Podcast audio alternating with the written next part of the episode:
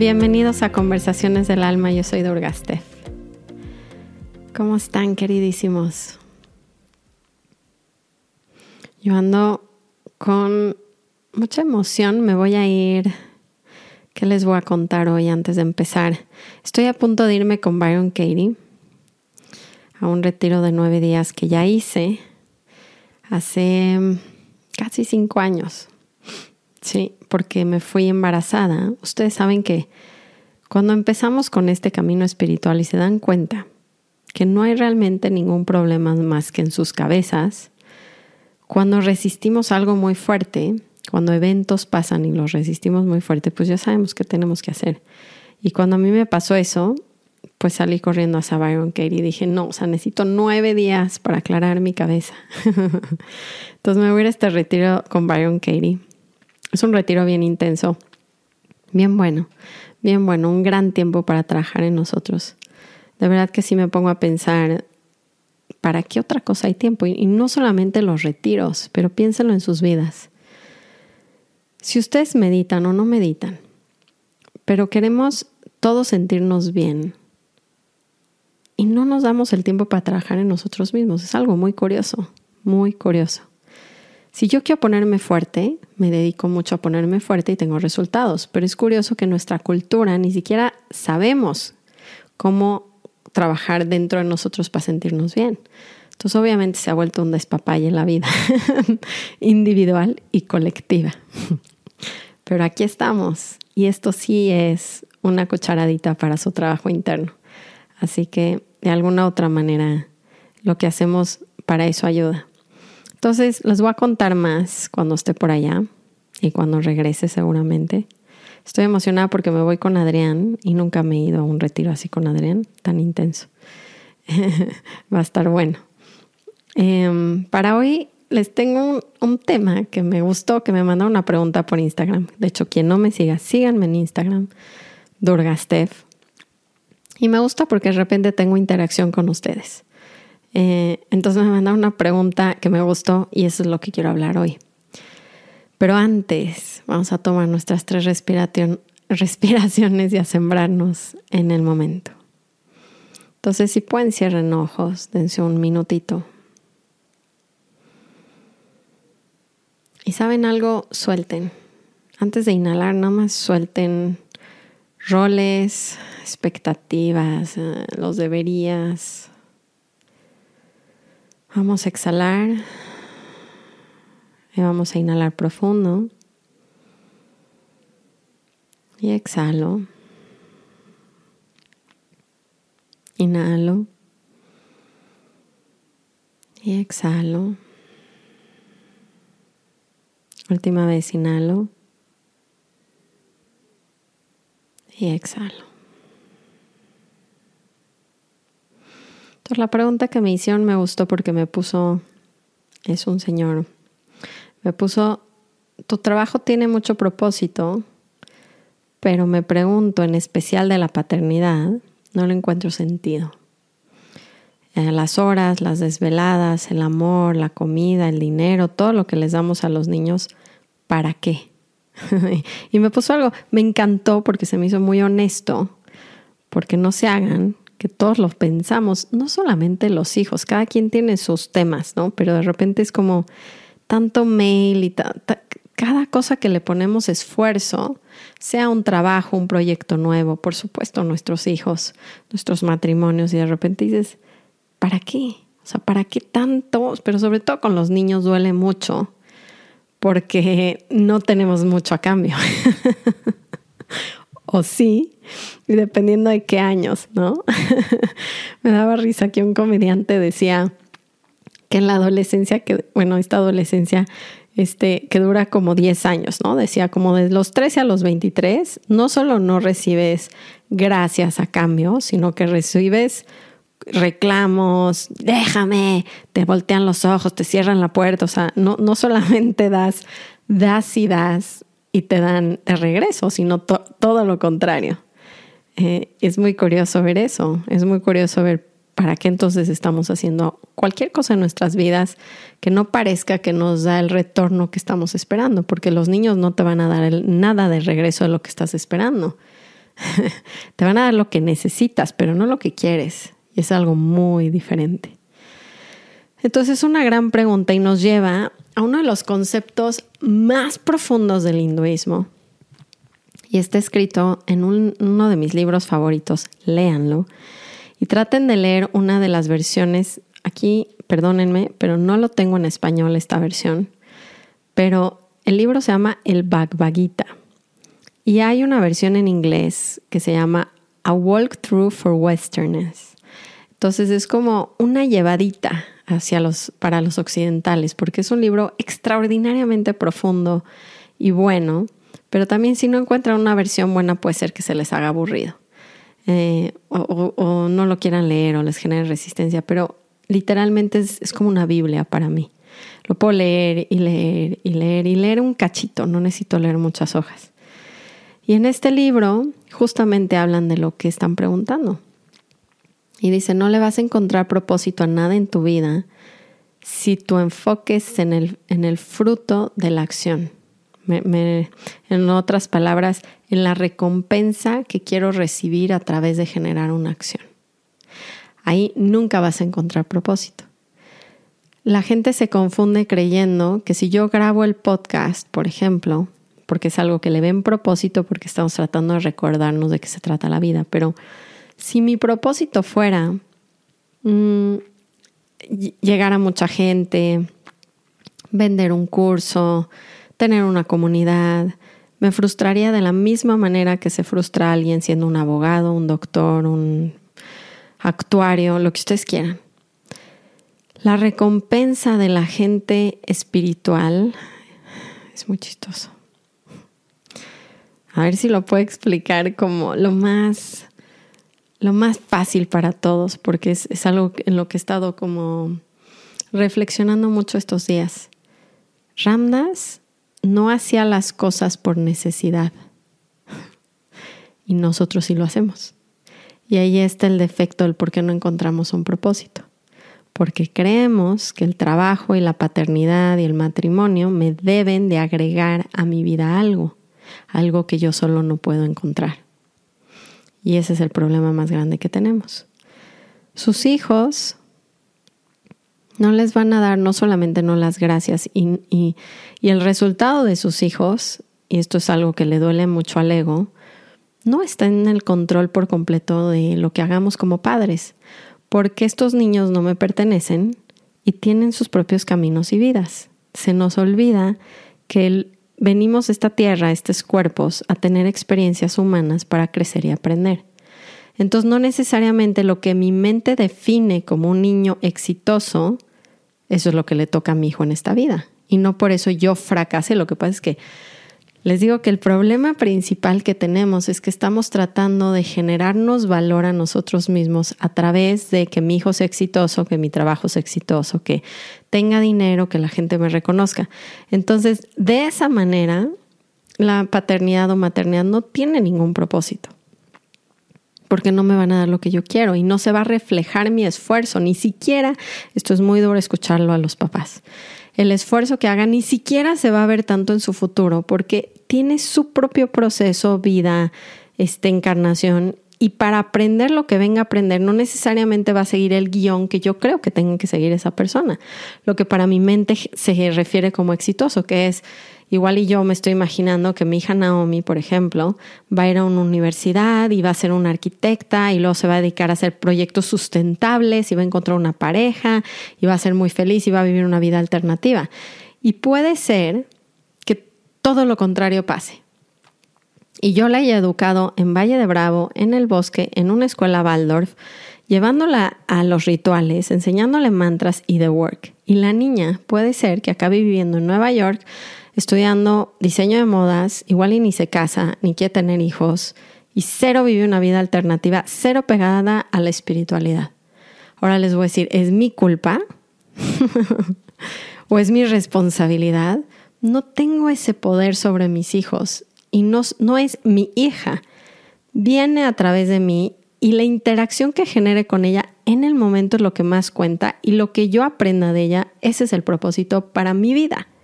pero no es llenarme a mí a través de ella. Eso no, sucede ni con los hijos, ni con los trabajos, ni con las parejas, porque no está diseñadas las interacciones en el universo para hacer como la mente se las imagina. Entonces, por un lado, no va a cumplir mi propósito de llenarme, porque además es muy chistoso que decimos que queremos lo mejor para nuestros hijos, pero estamos pensando en nosotros, no en los niños. Si pensaran en los niños y yo supiera que el que acabe en Nueva York en una carrera de modas con 20 novios que no la llenan y teniendo crisis, sería lo mejor para su aprendizaje. Si yo observo eso, ¿de qué me quejo de su vida? ¿O por qué tomaría yo como control sobre lo que ella tiene que vivir o lo que es mejor? Es evidente que lo que viva es lo mejor porque la va a llevar al, mejor aprendizaje que pueda tener, aunque no sea lo que yo esperaba de mi hija. Pero es que no, estoy haciéndolo por ella, lo estoy haciendo por mí. Porque si ella no acaba estudiando de work, eh, trabajando sus emociones, siendo una mini durga, por así decirlo, que esa es mi expectativa, entonces que no es real, pero se lo pongo como si, si de veras todos quisiéramos algo para nuestros hijos en específico. Lo estoy haciendo por mi propio beneficio, ni siquiera es por ella. No me interesa ella, porque si me interesa ella y Dios viniera y el universo me dijera, esto es lo que tiene que pasar para que ella crezca, no tiene nada que ver si yo fui buena mamá, lo que nos roza es la herida que tenemos todos de no soy suficientemente bueno y necesito generar valor de otro lado, que no sé cómo sacarlo de mí, no entiendo todavía cómo sentirme bien conmigo mismo. Y entonces estoy desesperadamente buscando la recompensa en las cosas que estoy haciendo, creyendo que me van a dar ese beneficio.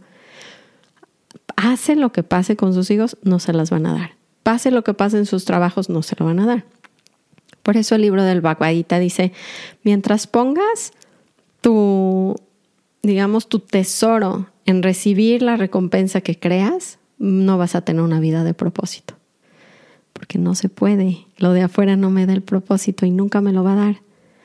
Tengo que empezar a trabajar dentro de mí y a regresar ese amor que yo soy para encontrar ese valor mío independiente de las cosas que haga, entendiendo que los trabajos, las relaciones y los hijos no me van a dar nada de lo que yo estoy esperando. Y entonces vuelve realmente una manera de mm, actuar, tanto de trabajar como de hacer mi maternidad muy distinta, porque no estoy, no estoy esperando la satisfacción de mi acción, sino la misma acción me lo está generando porque ya entendí cuál es el juego pero nosotros no entendemos. El juego es que cada experiencia es única y mágica y si le doy toda mi atención, ahí voy a encontrar la recompensa. El camino se vuelve la recompensa en vez del final, el resultado. Eso no, no, aparte nunca va a ser lo que la mente se lo está esperando. Entonces, ¿para qué siquiera meto ahí mi tesoro?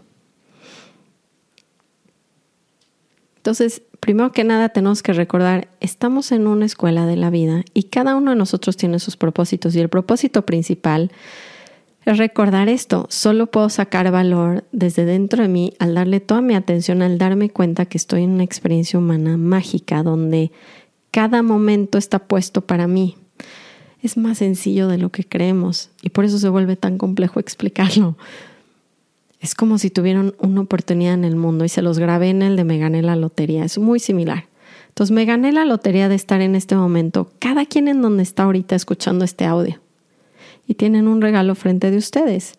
Ahora pueden ver colores, escuchar sonidos, sentir sensaciones, sentir emociones. O sea, imagínense el rango de divertido que está esta experiencia. Amor, este, no, no les voy a decir amor, mejor no. Felicidad, tristeza, enojo, ansiedad, alegría. Y no solamente puedo experimentar el momento que tengo frente de mí, sino que puedo interactuar con él. Qué magia de experiencia. Solamente si le doy el valor a la experiencia en sí y en vez de estar queriendo que me den lo que la mente quiere, me agradezco la experiencia que me está tocando en este momento. Ya sé que nos da flojera escuchar esto porque es como, ay, no, no, mejor dinos cómo encontrar lo que queremos, cómo la vida, cómo lleno mis afirmaciones para obtener lo que yo quiero. Es que nunca lo van a obtener.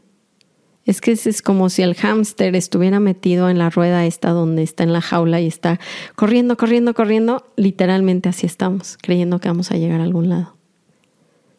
Es muy divertida esa imagen. Si siguen persiguiendo el propósito de sus vidas a través de la recompensa de ayudarle a alguien más, tener hijos, darles a mis hijos el tiempo, el cariño, el, creyendo que ¿qué me va a dar de regreso? Pues el cariño que estoy poniendo.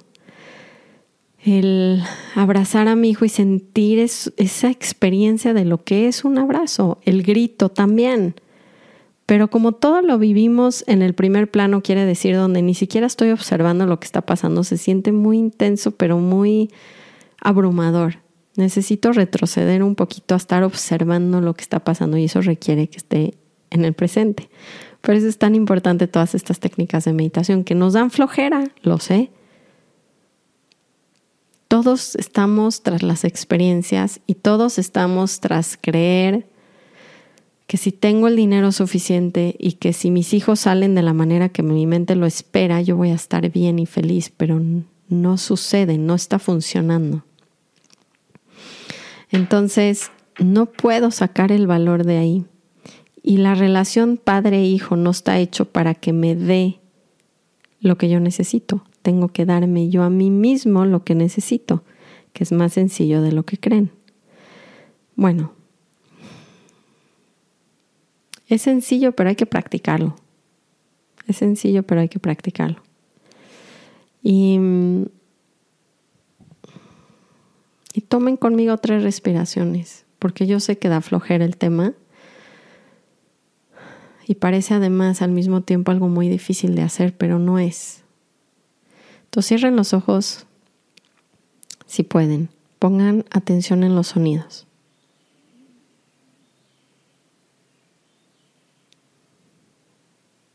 Si vengo a jugar a ser el observador que ama la experiencia, solo la ama. El proceso de darle a mis hijos educación, leerles, ponerlos en una escuela es parte del juego.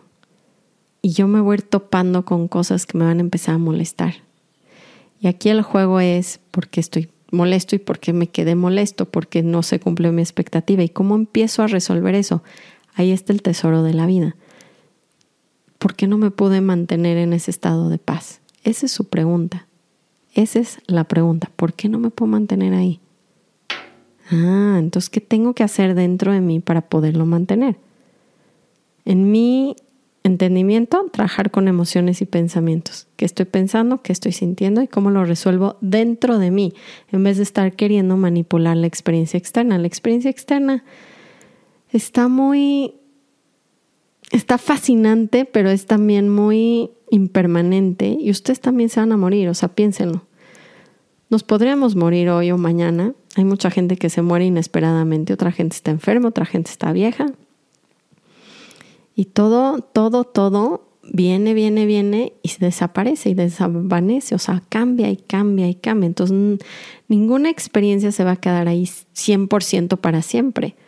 Pero ¿qué pasaría si empezamos a dejar entrar las experiencias como vienen, entendiendo que estamos literalmente ganándonos la lotería de la experiencia humana. Y el ser padre es una experiencia de las más ricas que yo he podido encontrar en mi vida cuando lo que quiero es crecer, cuando lo que quiero es... Ahora piensen esto, es que ya se los grabé un poco en el capítulo de Me gané la lotería, pero siguen sin entender que cada cosa que vivan, cada experiencia que tenga, va a hacerme un ser más completo. Ahora piensen, por ejemplo, los hijos, porque esto está muy enfocado a los hijos. Si yo no hubiera tenido el parto, ese dolor, la intensidad, la añoranza, la paciencia, lo que tuve que vivir para poder tener un hijo y tenerlo en mis manos y escuchar, wow, o sea, se pueden imaginar si, si vinieron a experimentar la vida, lo que es un parto no, no, no, o sea, qué experiencia más extrema y qué, rica experiencia. Y ahora pregúntenle a las mamás si han vuelto a ser las mismas después de tener un hijo. Por supuesto que no. Y si han vuelto ustedes a ser los mismos después de que los han despedido de un trabajo que querían mucho, si han vuelto a ser los mismos después de que les rompieron el corazón, después de que vieron una serpiente, o sea, nos va sumando a la sabiduría del alma cada experiencia que tienen, buena y mala, por así decirlo, entre comillas, porque no existen buenas y malas. Estamos nada más literalmente enriqueciéndonos con las experiencias que vamos teniendo. Y el juego de la vida es más sencillo de lo que creen. El juego es vivir. el juego es experimentar lo que les toca, pero estamos tan ocupados en estar quitando lo que no nos gustó y agarrando lo que nos gustó que se nos descompone la cabeza y empezamos a sufrir absolutamente todo. Nos está diciendo, estás jugando mal el juego, no es cambia tu exterior, es estás te equivocaste de juego. Veniste a experimentar la vida, ¿por qué no la experimentas? También la tristeza, también el corazón roto, se van a dar cuenta que dura segundos, no 10 años. No encuentro la paz cambiando las experiencias externas. Eso es lo que reconocen los grandes maestros. Nosotros seguimos jugando mal el juego, seguimos siendo el hámster. Todos creen que están corriendo en la montaña, pero ¿qué creen? Están en la jaula.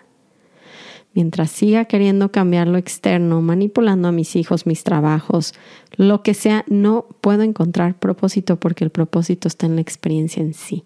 Así de sencillo.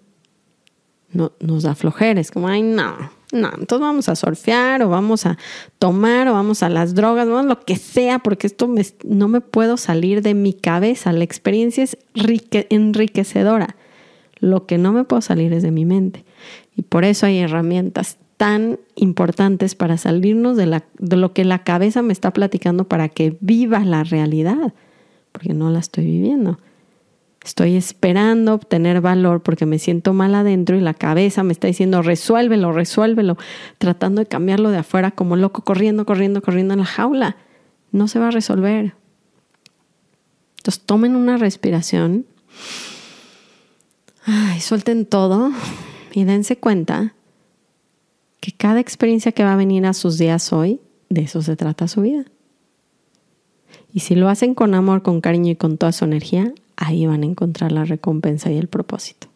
Solo ahí, porque solo ahí está. Y yo sé que parece tonto y... Eh, pero es más sencillo de lo que creemos y, y la felicidad que vamos a sacar de ahí no tiene límites. De entender cómo jugar el juego humano. Y si no, pues viene la siguiente vida y la siguiente vida y la siguiente vida y no van a poder sacar propósito las acciones que hagan en recompensa. Solamente darle toda su atención, toda su calidad al momento y ahí va a estar toda la energía que están buscando. Toda esa liberación, toda esa sensación de bienestar. Ahí está. Entonces trabajen y pongan prioridad en lo que les va a regresar eso. Ese es mi consejo para hoy. Y espero que... Mm, sí, espero que que les llene un poco esto y sea claro. Y si no, mándenme preguntas y las vamos resolviendo. Y gracias por escuchar y les, les voy contando. Todavía no me voy, creo que les toca un podcast más y luego ya me voy al retiro. Entonces les voy contando cómo, cómo va esa experiencia. Y nada más aclarando, el retiro es la vida, no es esos tiempos. Evidentemente es muy bueno tomarnos esos tiempos pero solo quiero aclararlo porque si no estamos adictos a las experiencias y ya tomaron el retiro más grande de sus vidas, que es esta vida humana. Entonces, los abrazo mucho, aprovechen su día, cáchense, cáchense cuando están empujando. Déjenlo entrar, la vibración, déjenla pasar y sigan enriqueciendo su ser a través de cada experiencia que venga a sus vidas. Ahí está el propósito. Los abrazo, los quiero, namaste, ram ram.